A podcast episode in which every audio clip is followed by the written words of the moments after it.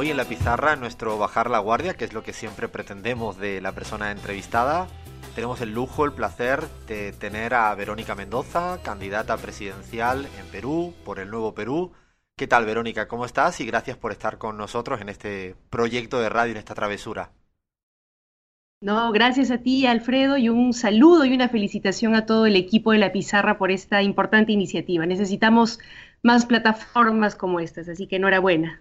Bueno, vamos a intentar hacer una entrevista en menos de 20 minutos, con 20 preguntas, e intentaremos que seas lo menos diplomática posible para, para encontrar la, Verónica Mendoza de, lo más de verdad. Arrancamos. Ay, ya me puse nerviosa. Bueno, bueno, vamos a intentar que bajes poco a poco, poco a poco la guardia. Empecemos por lo importante, o como decía Galeano, por las cosas importantes entre las cosas no importantes, es decir, el fútbol. Y solo te pido la verdad y solo la verdad. En el pasado mundial, ¿con quién ibas? ¿Con Francia o con Perú en ese partido de hace pocos meses? No, con Perú, mis tripas y mi corazón iban con Perú. Además, imagínate, el Perú volvía al Mundial después de 36 años, es decir, casi, casi mi edad. Y aquí fue una conmoción nacional. Vivimos, comimos, desayunamos, dormimos fútbol durante varios días. Y además, mira, déjame contarte, aunque creo que ya me pasé el minuto. No, dime, dime, dime. no, que aquí, además todo esto se cruzó con un momento eh, político muy crítico e intenso, ¿no? Pero la gente creativamente supo eh, combinar ambas dimensiones y recuerdo haber estado en más de una, de una marcha en la calle gritando Perú al mundial, los corruptos al penal. Así que. Ah, está buenísimo, ¿eh? Como lema está fantástico. Se perdió 1-0, ¿no? Se perdió el Perú contra Francia. Creo que jugó muy bien el Perú, si no recuerdo mal. Fue uno de nuestros mejores partidos, creo yo. Creo que fue algo injusto que perdiéramos, pero mira, igual los peruanos lo hemos gozado y lo hemos vivido como si hubiéramos campeonado, ¿no? Ha sido este, un, ha sido muy, muy reconfortante para nosotros, nuestra autoestima nacional volver al Mundial y estoy segura que volvimos al Mundial para quedarnos. Así que agárrense para ver al Perú en el próximo Mundial. O sea, no había duda, ibas con Francia, pero bueno, sigo, sigo avanzando. eh, ¿Cómo es eh, la mamá Verónica Mendoza? ¿Es muy protectora? ¿Es de las que deja hacer? ¿Se pone muy nerviosa cuando la hija llora? ¿Cómo es? Uy, qué preguntas más difíciles estas. A ver, em, creo que sí tengo mi dosis de madre protectora, pero de alguna manera, no lo había pensado antes, la verdad, eh, eh, heredé lo que mi madre trató de hacer con nosotras, ¿no? Éramos tres hermanas y que fue eh, tratar de darnos siempre mucha autonomía, ¿no? De empoderarnos de alguna manera para que estuviéramos listas para este mundo difícil, complejo para cualquier ciudadano en general, pero para las mujeres en particular, ¿no? Entonces, eh, me esmero mucho tratando de no presionarla, porque, por ejemplo, mi hija es chiquita, tiene seis años, pero me esmero mucho en, en empoderarla, ¿no? En que se sienta libre, fuerte, valiente. Ya vi que esa te costó, pero al final creo que, dijiste toda la verdad y nada más que la verdad. No, sigo. ¿Eres más eh, psicóloga, antropóloga, socióloga o política? Wow, bueno, eh, profesionalmente hablando diría que antropóloga, porque si bien es cierto, estudié psicología, la verdad es que nunca ejercí, aunque creo que sí me dio herramientas, este, eh, me ayuda a entender un poco el mundo y el mundo de la política en particular también a veces. Así que profesionalmente diría que antropóloga. Eh, y bueno, este, por lo demás, creo que también soy un sujeto en construcción, ¿no? Es decir, hace a ver, ocho años atrás no me imaginaba este, eh, siendo política, haciendo política sí, desde el activismo, como estudiante, movilizándome en las calles, pero no siendo política ni representante dentro de la institucionalidad. Y mira tú dónde estoy ahora, ¿no? Así que eh, no sé si soy política, ahora hago política, sí, este, pero no sé qué será de mí en unos años más. El destino pues a veces te depara cosas que no necesariamente habías previsto en la vida, ¿no? Y bueno, hay que estar también abiertos, abiertas a lo que se nos presenta. Me sorprendió una cosa, Verónica, cuando revisaba así tu currículum y demás, que habías empezado a estudiar arquitectura. ¿Por qué elegiste y por qué abandonaste? ¿Se puede saber? Mira, y también eso no está en ningún CV que se haya publicado en las redes, pero también quise ser piloto de avión en algún momento. Espera, espera, entonces reformulo la pregunta, ya no me interesa nada lo de arquitectura. ¿Y por qué querías ser piloto de avión? Porque una de mis pasiones desde niña, y no se me quita hasta ahora, es viajar, viajar, conocer, curiosear, eh, eh, descubrir mundos lo más diversos y distantes, si es posible, de, de, mi mundo, de mi, de mi, cotidianidad. Y bueno, sentía que de alguna manera ser piloto de avión me acercaba a, a, un viaje permanente, incesante, ¿no? Y bueno, este, finalmente no fui piloto de avión, pero bueno, la política también te permite viajar. De hecho, eh, cuando más he conocido, vivido, llamado mi país ha sido haciendo política, ¿no? Eh, primero como congresista, congresista por la región Cusco ciertamente, pero bueno, también eh, congresista a nivel nacional, eh, recorriendo la, Amazonía, la costa, lugares que antes no había conocido y ahora conociendo un poquito más este, el mundo también, ¿no? la política también te, te, acerca, te hace, te hace viajar, ¿no? ¿Te acuerdas, justamente hablando de, eso, más de la política, ¿te acuerdas el momento en el cual decidiste que querías ser presidente del Perú? O sea, ¿cómo fue ese momento? ¿Se lo compartiste a quién y cómo, no sé. A mí siempre me llama mucho la atención de cuando van ocurriendo esas situaciones quizás inesperadas para, para vosotros, para vosotras. Mira, se me hace difícil pensar en un momento en el que hubiera tomado la decisión. Creo que fue un proceso complejo, largo, eh, individual, íntimo, pero también colectivo, ¿no? No fue una decisión que siento que haya tomado sola, ¿no? sino muy acompañada más bien de lucha de organizaciones, colectivos con quienes meditamos muy profundamente eh, no solamente el hecho de que yo eventualmente pudiera ser precandidata, que fue lo que fui primero, ¿no? en la plataforma del Frente Amplio, sino el mismo hecho de participar en las elecciones presidenciales. Fue una decisión eh, muy difícil, ¿no? llena de desafíos y de eh, inseguridades al mismo tiempo que de, esperanzas y de, convicciones. Así que se me hace muy difícil reducirlo a, un momento. Fuiste, eh, Verónica, algunos años congresista. ¿Qué es lo que más te sorprendió, pero para mal, de esa, de esa etapa del Congreso, de los pasillos? Mira, para mí fue una enorme frustración, ¿no? Y creo que le, le pasa a, muchos parlamentarios este, de las izquierdas, ¿no? Lo ven un poco mis, mis compañeros este, del Nuevo Perú que ahora están en el Parlamento. Uno llega con la expectativa de hacer grandes cambios, de promover leyes importantes para la gente, pero este, muchas veces se limita a ser un espacio de negociación de los lobbies, de intereses particulares, corporativos. Y otra cosa que me frustró muchísimo fue constatar que eh, en un espacio institucional como ese, eh, no importaban los argumentos, no importaba la justicia de tu lucha, de tu causa, no importaba cuánta gente pudiera estar movilizada fuera, lo que al final definía las cosas era el número de votos.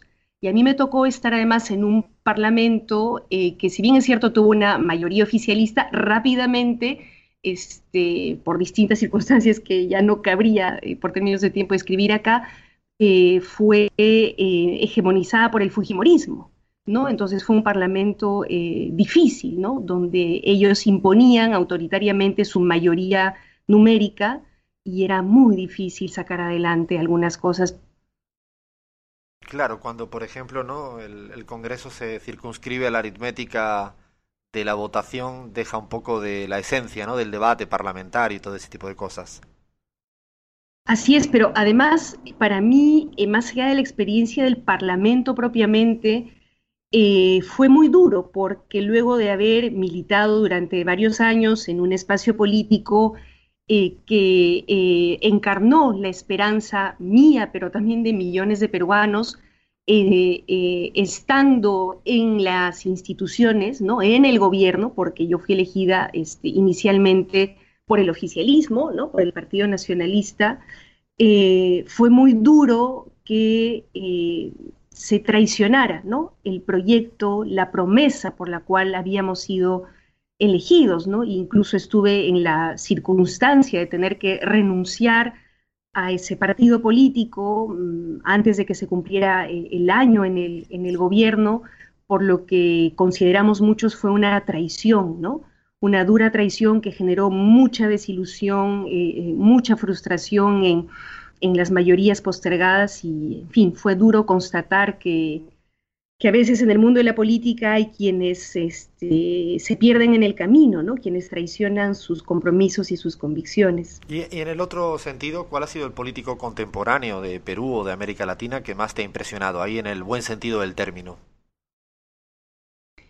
Bueno, ya que me has trasladado a mi época de parlamentaria, me ha aparecido la imagen de Javier Díez Canseco, que fue parlamentario conmigo en aquel Congreso, después de haberlo sido en varios otros antes, un luchador aguerrido que enfrentó, encaró la democracia, denunció sus corruptelas, eh, logró encarcelar a varios de los corruptos y mafiosos de la dictadura, y a quien yo conocía de alguna manera a través de la prensa, ¿no? Y que siempre había visto como un hombre eh, serio, con el rostro adusto, el ceño fruncido, pero cuando lo conocí directamente, en vivo y en directo, eh, descubrí un hombre eh, alegre, divertido, súper afectuoso.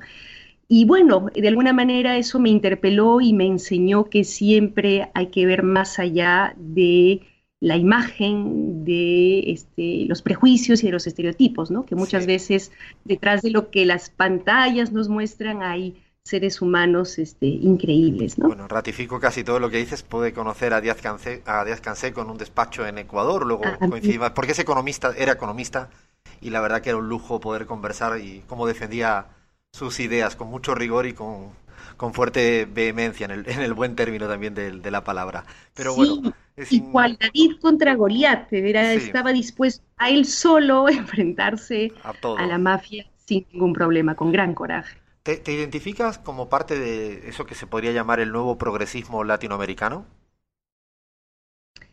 Eh, no lo sé, porque es algo que creo que está todavía en construcción, ¿no? De hecho, sí siento empatía, afinidad eh, con varios de eh, quienes están en estos proyectos políticos. Identifico también semejanzas en nuestros procesos, en nuestras historias. pero bueno, el tiempo dirá si realmente eh, logramos enrumbar, constituir una nueva oleada de izquierdas o progresismos que recoja el legado, los aprendizajes de, eh, eh, los progresismos de la década pasada y que pueda al mismo tiempo incorporar sus propios paradigmas, ¿no? sus propias victorias también. Creo que eso está todavía por verse. ¿Cómo valoras el movimiento feminista creciente que hay en América Latina, que creo que está dando lecciones de, cómo es la, nueva política, por dónde vienen las grandes batallas? Y más entiendo en una sociedad como la peruana que no sé si la valoras muy machista. ¿Cómo lo, cómo lo ves? Creo que es un movimiento y un proceso histórico. Creo que eh, más allá de lo que pase con los nuevos progresismos o las nuevas izquierdas, eh, el feminismo sí va a marcar sin lugar a dudas un, quiebre en, la política eh, y en la sociedad, ¿no? Y creo que era dramáticamente urgente y necesario porque el Perú e incluso América Latina, ¿no? Está eh, muy marcado, marcada por la violencia hacia las mujeres. De hecho, América Latina es la región donde, fuera de contexto de guerra, hay más violencia contra las mujeres. Las cifras de eh, acoso, violación sexual son dramáticas y ha sido una realidad dolorosa demasiado tiempo silenciada y me parece muy potente, muy interpelador que eh, hoy eh, es hacia una lucha ineludible, pero que además desde ahí se haya interpelado también a otras opresiones, ¿no? a otras estructuras eh, coercitivas, autoritarias eh, y que eh, el feminismo interpela, ¿no? Y ojalá, creo que em, parte de los paradigmas que podrían terminar de alguna manera definiendo a las nuevas izquierdas tiene que ver con esta idea de la diversidad, ¿no? De la, de la unidad en la diversidad. Y eso incluye diversidad de luchas, entendiendo que todas son igual de importantes y urgentes, ¿no? La lucha por los derechos de la mujer es tan importante y urgente como la de los derechos sociales, la de la soberanía nacional. Eh, creo que eso es un, paradigma nuevo que, se va a instalar. Te, hago una misma pregunta que le hice a Pablo Iglesias la, semana pasada y es cómo y cuánto crees que influye el odio a la hora de decidir el voto. Muchísimo, porque además hay sectores que hábilmente y conscientemente lo utilizan, lo asusan, lo manipulan para eh, ganar réditos políticos y electorales, ¿no? Eh, sin embargo, em, eh, por ejemplo, en nuestro caso, ¿no? la experiencia del último proceso electoral, el 2016, donde em, nos enfrentamos esencialmente, más allá de las diversas candidaturas, a el fujimorismo autoritario, conservador, que asusaba el odio y el miedo, eh, nos dimos cuenta que al final, a pesar de toda la maquinaria que ellos tenían para poder eh, instalar eh, su, discurso y su relato, al final pudo más la solidaridad, la memoria, la dignidad y el amor. ¿no? Y creo que eso hay que reivindicarlo y, y hacer que esa sea la fuerza que nos permita contrarrestar esta em, oleada conservadora, ¿no? Que, parece quiere eh, contraatacar en América Latina. Sí, es como si hubiera una supremacía del votar por anti algo, ¿no? Pero, y más viendo lo sucedido, eh, o lo que está sucediendo en Brasil, pues llama poderosamente la atención, no es eh, la forma de votar, ¿no? Pablo nos decía algo, algo similar. Y una pregunta, incluso en esa misma línea de, del momento electoral, ¿Se puede ganar una elección presidencial siendo tú misma, así auténtica, en tiempos de tanto, tanto marketing político? Mira, no sé si soy la más indicada para decirlo, quizás opinarían mejor quienes me han visto desde fuera, y mi respuesta es ciertamente sesgada, ¿no? Este, pero yo sí siento que nunca dejé de ser yo misma, menos, al menos espero que haya sido este, así, ¿no? Em, de hecho, eh, hubo muchas cosas y muchos momentos durante la campaña electoral donde se nos planteaba o se nos presionaba para que renunciáramos a plantear determinados temas o determinadas agendas, pero nosotros decidimos eh, conscientemente dar la pelea sin dejar de lado ninguna de nuestras apuestas, porque nuestra pelea era ciertamente ganar las elecciones, pero era ganar las elecciones eh, con nuestra propuesta, con nuestra visión de país, con nuestro programa, ¿no? Y eh, creo que eso es algo fundamental, ¿no? Mantener la, la integridad de lo, que uno, de lo que uno dice, ¿no? Y la coherencia entre lo que uno dice y lo que uno hace. Te hago la pregunta seguramente la que yo creo que va a ser más difícil porque es inevitable. Eh, ¿Te arrepientes de haber llamado a votar por Kuczynski en aquella segunda vuelta del 2016? ¿Le has dado muchas vueltas como el jugador de fútbol que tiene que tirar ese penal, tiene el mundial? No, de ninguna manera. Nunca me, he arrepentido y ahora me arrepiento menos que nunca, porque eh, estamos viendo en el Perú en estos momentos, de hecho hoy día, eh, como el Fujimorismo nunca dejó de ser un proyecto autoritario, mafioso, y hemos visto cómo solamente con una mayoría parlamentaria ha sido capaz de eh, imponer, eh, de chantajear, de extorsionar, ha manejado la institucionalidad para blindarse, para favorecer sus negociazos, sus lobbies.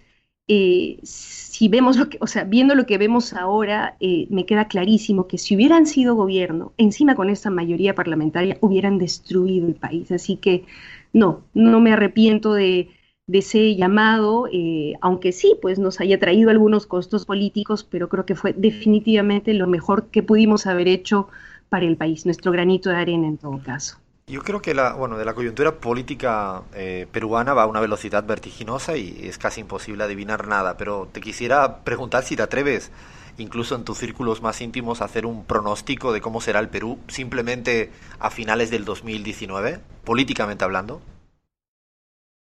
Eh, no, muy difícil, la verdad.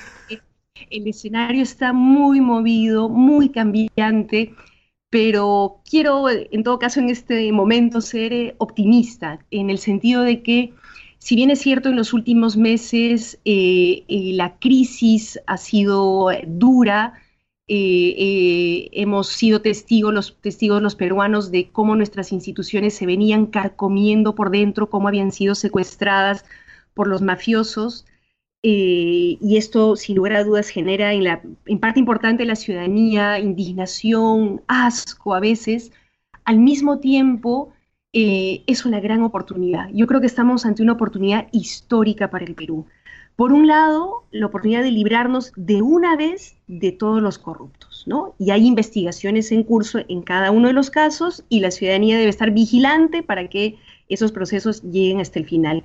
Pero también una oportunidad de impulsar los cambios de fondo necesarios para que esta historia no se vuelva a repetir y creo que hoy hay cada vez más gente dispuesta a abrir la posibilidad de un proceso constituyente, es decir, un gran diálogo nacional para fundar un nuevo pacto constituyente sobre la base de la justicia, de la igualdad, de la solidaridad. Tengo la esperanza de que se abre ese camino. Eh, eh, de una de las películas que más me ha impresionado latinoamericana fue la, la Teta Asustada. ¿Cuánto de ese Perú todavía resta en la actualidad? Bueno, el Perú es rico, diverso, tiene tradiciones, cultura, cosmovisiones eh, que nos arraigan en la tierra, que nos arraigan en la historia y que nos proyectan también en el, en el futuro, ¿no? Yo creo que eh, no se puede entender un proyecto de país, una nación peruana que no incorpore eh, parte de ese legado cultural, ¿no? Y al mismo tiempo no podemos construir un país sin reconocer, sin sanar las heridas que nos dejó el colonialismo, la violencia, el conflicto armado interno, el racismo y el desprecio profundo por las mayorías indígenas y campesinas, creo que es algo en lo que tenemos que mirarnos siempre, ¿no? Para no repetir los errores del pasado, para madurar y para incorporar en el Perú del mañana toda esa diversidad de culturas, tradiciones eh, y sueños. ¿Y eh, cómo te imaginas que te ve la, gente? ¿Cuál es la imagen que se hace de ti, de Verónica Mendoza, alguien que no te conoce pero que ha escuchado cosas de ti? Eh, no lo sé, puedo imaginar algo cuando camino en la calle, eh, voy al mercado, hago mis compras y de pronto alguien se da cuenta que soy yo y me dice, no puede ser, es usted, Verónica Mendoza, ¿y dónde está su personal de seguridad? ¿Y, por qué anda tan tranquila y tan sola?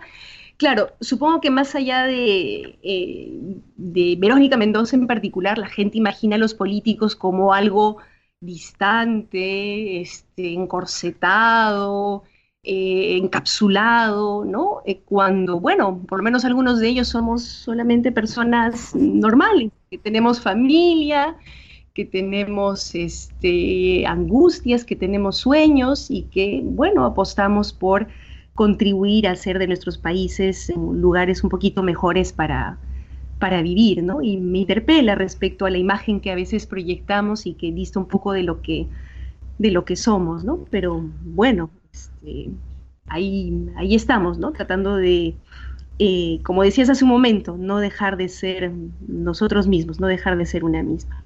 Eh, como es público, pude revisar desde la pizarra tu declaración jurada de bienes, eh, cuando la hiciste allá por el 2011. bueno, era pocas, pocas cosas las que decías que tenías. La pregunta es directa, ¿te has enriquecido con la política o todo lo contrario? todo lo contrario. En términos económicos, ha sido difícil. Este, me he enriquecido, sí, este, de, historias, de amistades, de complicidades, de gente maravillosa que, que da todo de sí para, para, sacar adelante, ¿no? El nuevo Perú y más allá del nuevo Perú, este, un país un país mejor. Así que en ese sentido sí me he enriquecido. Además te voy a contar algo más. Yo tengo tres millones. ¿Sabías eso? Tres millones. Ah, claro, ya, sé, ya sé. Ahora, ahora caí porque. Ahora caí. Eh, me costó un poco, ¿eh? Pero es porque he investigado. Si no, no hubiera sabido. Seguramente la audiencia no sabe. no dile, dile, dile tú, porque si no va a pensar que eres multimillonaria. Sepan cuál es, cuál es la fuente de mis millones. Bueno, este, mi esposo, mi amorcito, se llama Jorge Millones. Mis dos hijos se llaman José María Millones y Micaela Millones, así que soy millonaria, de muchos. Te tengo que reconocer, eh, Verónica, que haciendo así, indagando, y cuando me dijeron nombre y apellido de tu compañero, eh, repregunté si era el apellido y por eso tenía claridad que no te referías a la a los soles, ni a la plata, ni a los dólares, sino era por tu, por tu compañía más, más íntima. Voy, voy acabando. Mira, en, además de, de, vivir en el Perú, en Francia, como lo has dicho, ¿en qué otro país de Latinoamérica te gustaría vivir en algún momento de tu vida?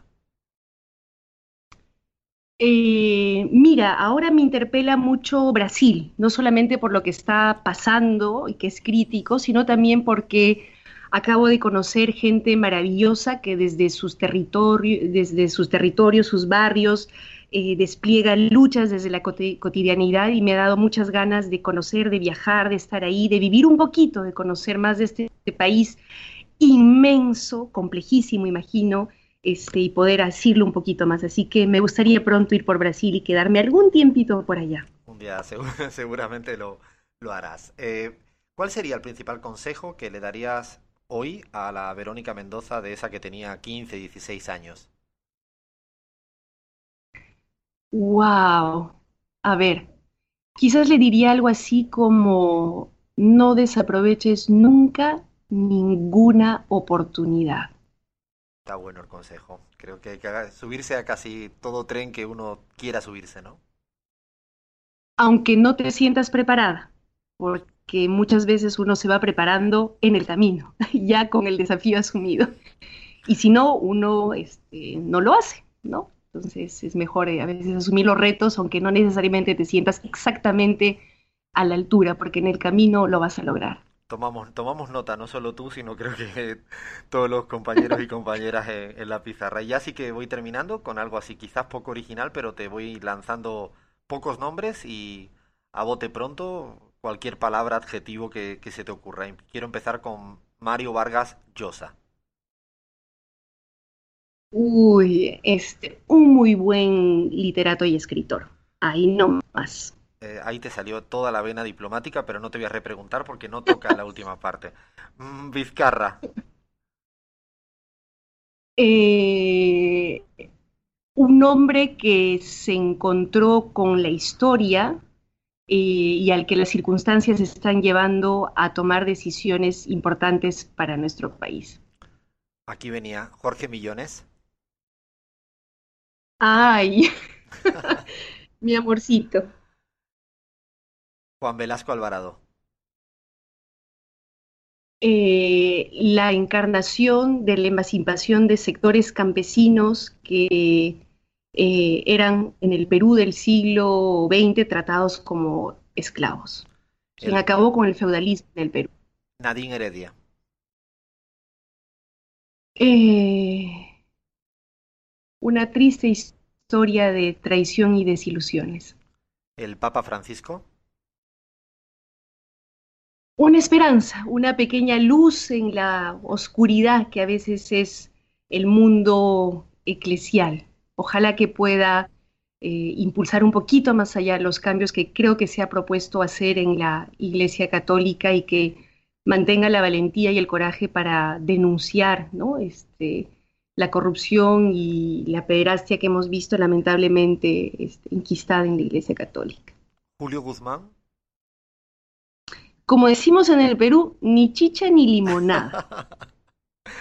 Está bien, esa expresión me imagino que se entiende en todas partes. En España se entiende bien, no sé si para el resto de América Latina se entiende, pero imagino que es que ni lo uno ni lo otro, ni no se sabe cómo se viste, ¿no?